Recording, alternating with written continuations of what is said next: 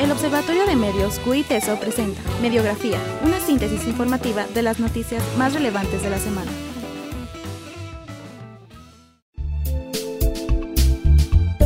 Salutaciones humanos y bienvenidos a Mediografía, la síntesis informativa de las noticias más relevantes de la semana, en esta ocasión del 28 de abril al 4 de mayo del año 2016. Información eh, obtenida a partir del monitoreo diario del Observatorio de Medios Q y TESO. Mi nombre es Rodrigo González. Mi nombre es Carlos Zelaya y pues este es el último programa, Rodrigo. Este es nuestro último resumen, nuestra última mediografía de esta, de esta temporada y pues vamos a empezar. ¿Qué dicen los medios sobre los medios en México? Restringirá el INE eh, padrón electoral a partidos políticos. Ahora sí, ¿no? Restringirá sí. el INE padrón electoral a partidos políticos. Mira tú. La Comisión del Registro Federal de Electores del INE discutirá una propuesta que obligaría a los partidos a devolver eh, los dispositivos que contengan los listados nominales después de su revisión. Mira. Eh, también se contemplarán medidas para impedir robos, que no se supone que ya hacían eso, eh, venta o hackeo de bóvedas de seguridad que resguarden el padrón electoral. Esto, obviamente, después de que aquella lista nominal fue localizada en Amazon. 7 millones de pesos por, por partido para Que ya otorgaba. eso, pero ahora sí en serio. Sí, ¿no? ahora, sí ya va va en serio. Movimiento Ciudadano reconoció que esa copia era suya y dijo que la bóveda digital en que se hallaba había sido vulnerada. La propuesta que le comentaba eh, eh, antecitos eh, contempla el acceso a los datos en el centro de consulta del Registro Federal de Elecciones y la entrega del listado a los partidos solo, en este caso, en lugar de los 27 campos, solo incluirá nombre, distrito y sección. Pues eh, parece, parece que eh, una pequeña luz de noticia. Ha salido aquí. Parece que han detenido al presunto homicidio del periodista Moisés Dagdug. Recordarán hace eh, un par de meses, el 20 de febrero, eh, este periodista que fue asesinado dentro de su en su casa en, en Villahermosa, Tabasco, pues parece que la Policía Federal ha detenido a Rolando Manubes de la Cruz. Eh, es el eh, presunto homicida de este eh, periodista, empresario y ex legislador también. El presunto asesino se encontraba en la Ciudad de México y ya fue puesto a disposición del eh, fiscal del Ministerio Público para pues determinar su sentencia y su proceso y su proceso legal, ¿no?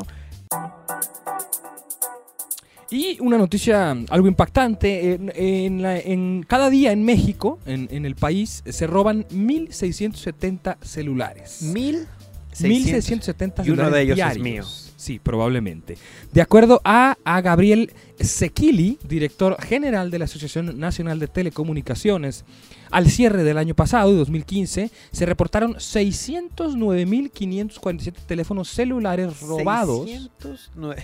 Sí, no, no, no, no. Es, es- es impresionante. Robados en el país, lo que representa, como ya lo dijimos, el hurto de 1.670 dispositivos diarios. Y un aumento, además, del 38% en comparación con el año pasado. O eso sea, es, es un buen negocio, ¿no? Así es, está parece, yendo bien. parece ser que sí. Se están robando eh, eh, cuatro celulares eh, más diarios que el año pasado, ¿no? Eh, desde 2012 hasta marzo del presente año, se han robado más de 1.705.000 celulares en México. Dicen los medios sobre los medios en el mundo? Y en las noticias del mundo, eh, demandan a la ONU un protector de periodistas. Necesario, Com- Como una especie de ombudsman de los periodistas.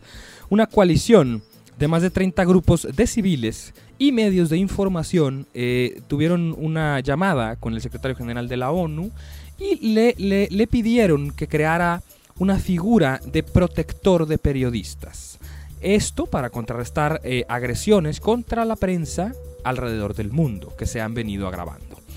De acuerdo a la carta enviada por estos grupos civiles a la ONU, eh, y, voy a citar un poco la carta, solo un representante especial que trabaje de cerca con el secretario general tendrá el peso político, la capacidad para actuar rápidamente y la legitimidad para coordinar a todos los cuerpos de la ONU para implementar cambios. Esto dicho por esos grupos civiles. Los organismos que firmaron esta carta eh, recordaron que 787 periodistas y empleados de medios han sido asesinados en el ejercicio de su profesión en los últimos 10 años.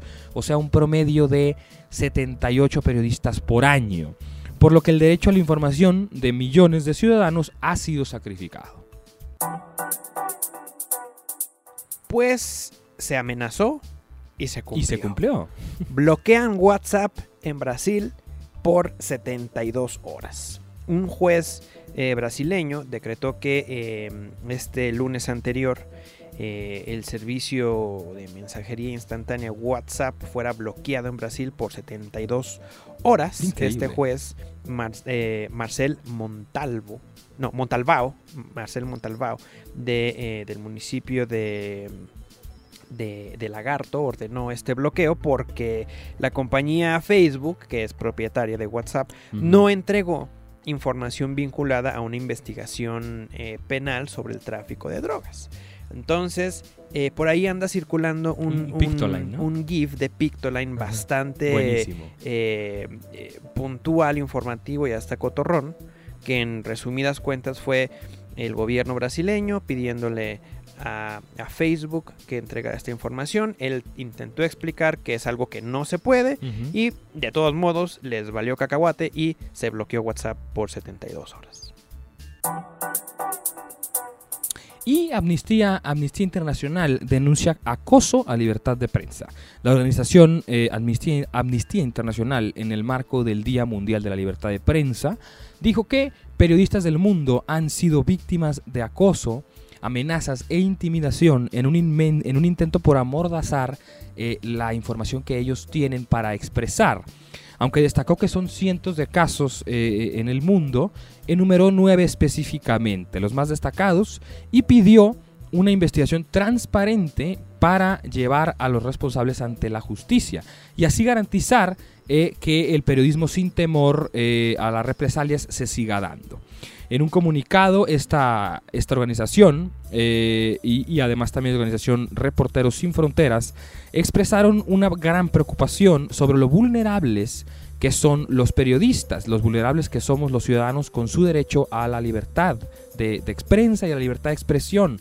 Exigieron el fin de este acoso, llamaron a la comunidad internacional a acabar con el hostigamiento hacia los periodistas, hacia los estudiantes, los escritores, los artistas y los manifestantes.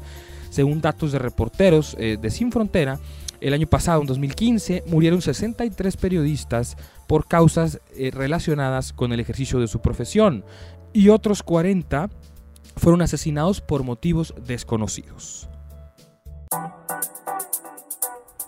Pues más sobre el tema, pero ahora en Venezuela.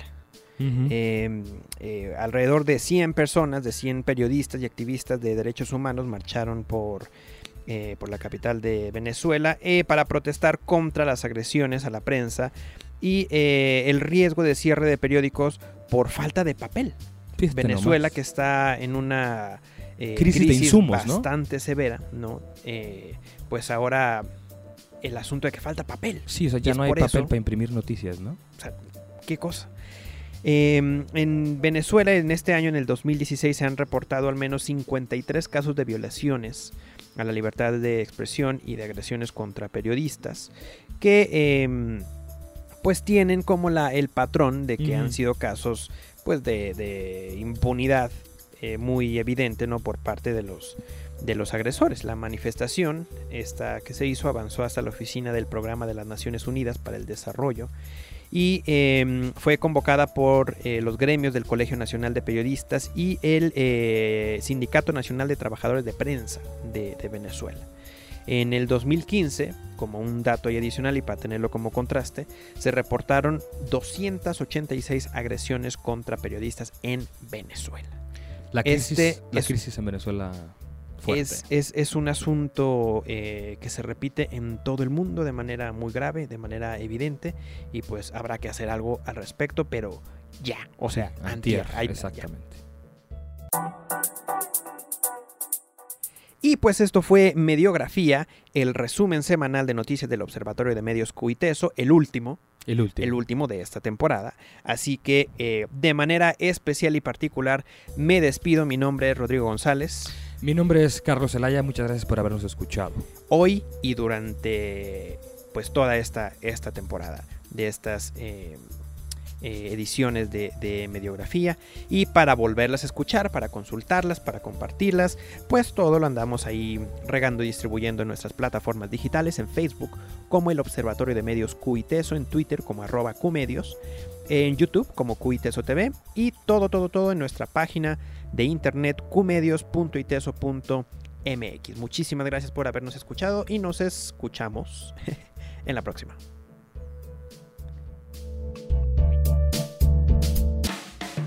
Gracias por escuchar Mediografía, una producción del Observatorio de Medios QITESO. Visítanos en nuestra página de internet qmedios.iteso.mx.